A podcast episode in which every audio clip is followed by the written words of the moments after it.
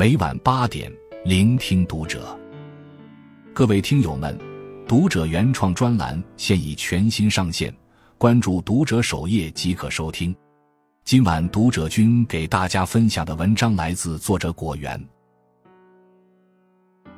皮囊，一个人最大的痛苦是高估自己。蔡崇达十六岁那年，父亲不幸中风，瘫痪在床。此后，在长达十年的时间里，蔡崇达拼了命的写稿赚钱养家。但当他攒够了钱，想着让全家人过上好日子时，父亲却走了。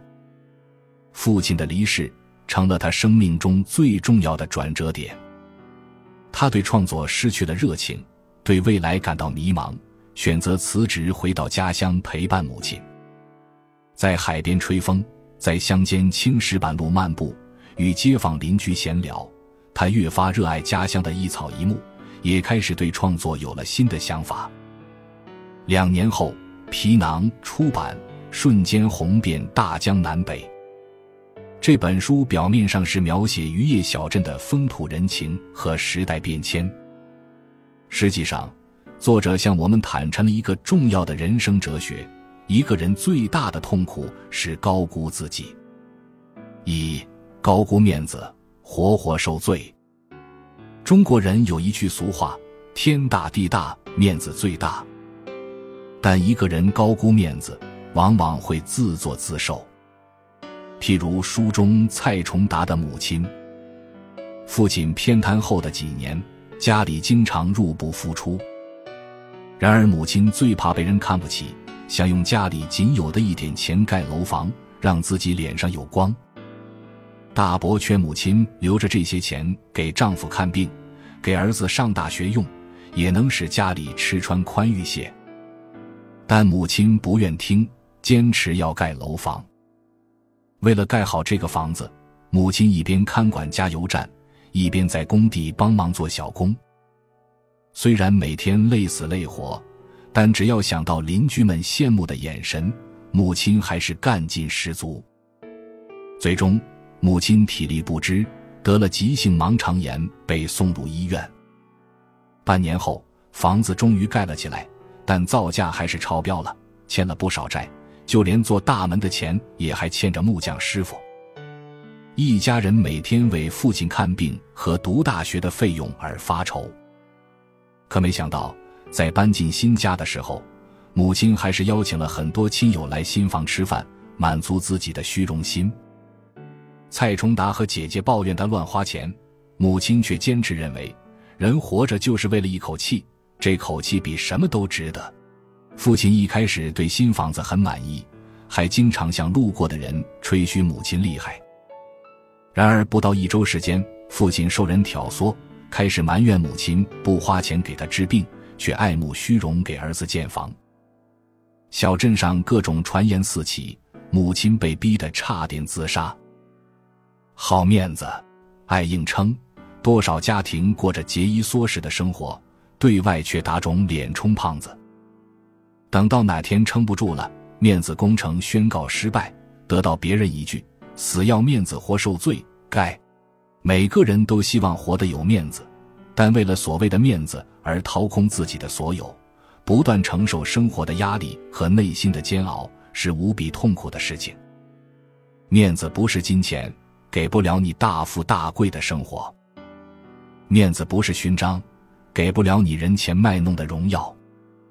当你跳出无聊的面子游戏，努力做好力所能及的事，懂得放下超出自己能力范围的事，你的生活就会过成别人羡慕的模样。二高估能力，一事无成。罗翔说：“知识越贫乏的人，越是拥有一种莫名奇怪的勇气和自豪感。如果高估自己的能力又不自知，很可能栽大跟头。”书中蔡崇达的大学室友厚朴就是这样一个人。刚读大学的厚朴觉得自己青春无敌，是世界的希望。想组建乐队证明自己的能力。实际上，他只会用吉他弹几首曲子，其他什么都不懂。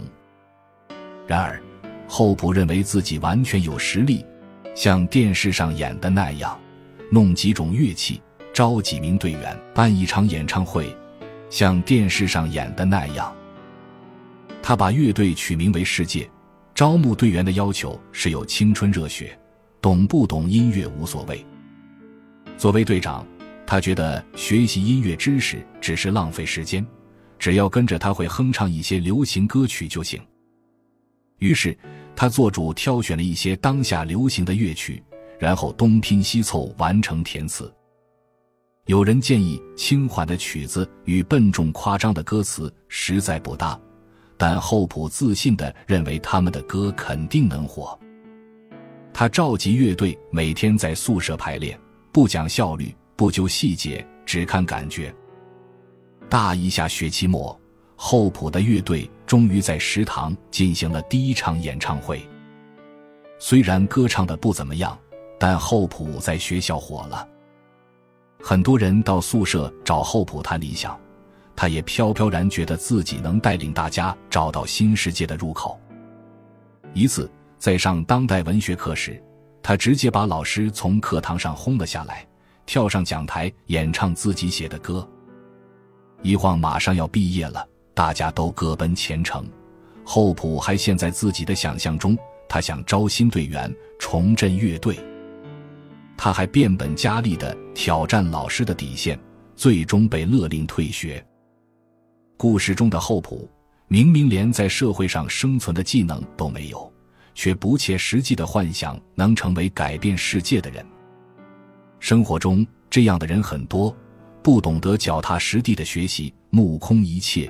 沉浸在自己编织的梦里，殊不知，当能力配不上野心时，梦想只会成为身上的枷锁。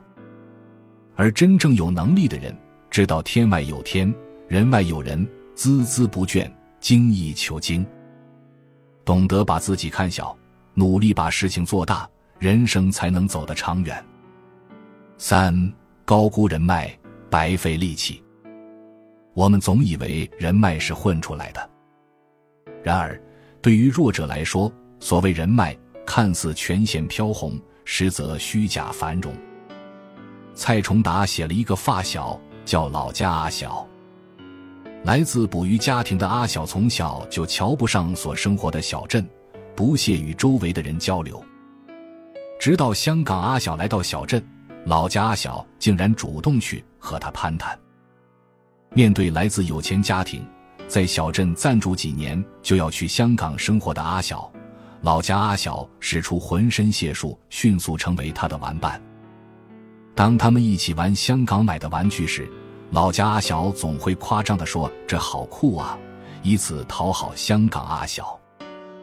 老家阿小作为跟班，和香港阿小一起跑到开发区，逼迫路过的外地打工仔学狗叫。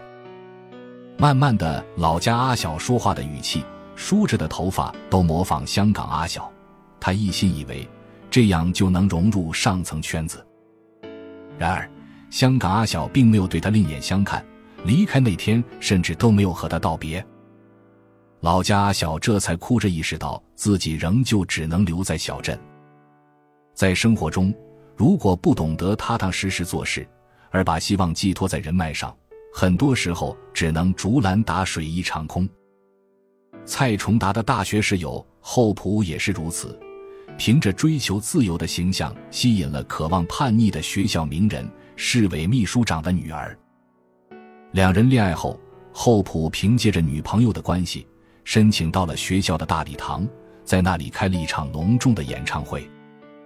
由于乐队水平太差，演唱会当天观众寥寥无几。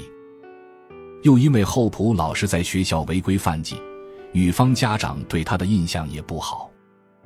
一次，厚朴西装革履的去见女朋友的家人，却发现自己根本不受待见。厚朴被退学后，想让女朋友找父亲帮忙疏通关系复学，结果反遭嫌弃。由此可见，你若自己没本事，认识再牛的人也借不到他身上的光。更不可能得到他真正的欣赏和认可。所谓的人脉，不过是自身的价值。当你无用时，即使推杯换盏，人脉也与你毫无干系。当你有用时，即使深居简出，人脉也会不请自来。中国史管理大师曾仕强在《易经》的人生智慧讲座中提到“定位”一词。他说：“人之所以有诸多烦恼跟痛苦，主要根源是人生定位不清，而人最普遍的问题就是过于高估自己。”蔡崇达用一件件陈年旧事，让我们明白。当你高估自己时，受到的伤害最大，感受到的痛苦最深。只有保持清醒的头脑，不断向内探索、向外学习，才能认清自我，实现认知升级。关注读者，感恩遇见。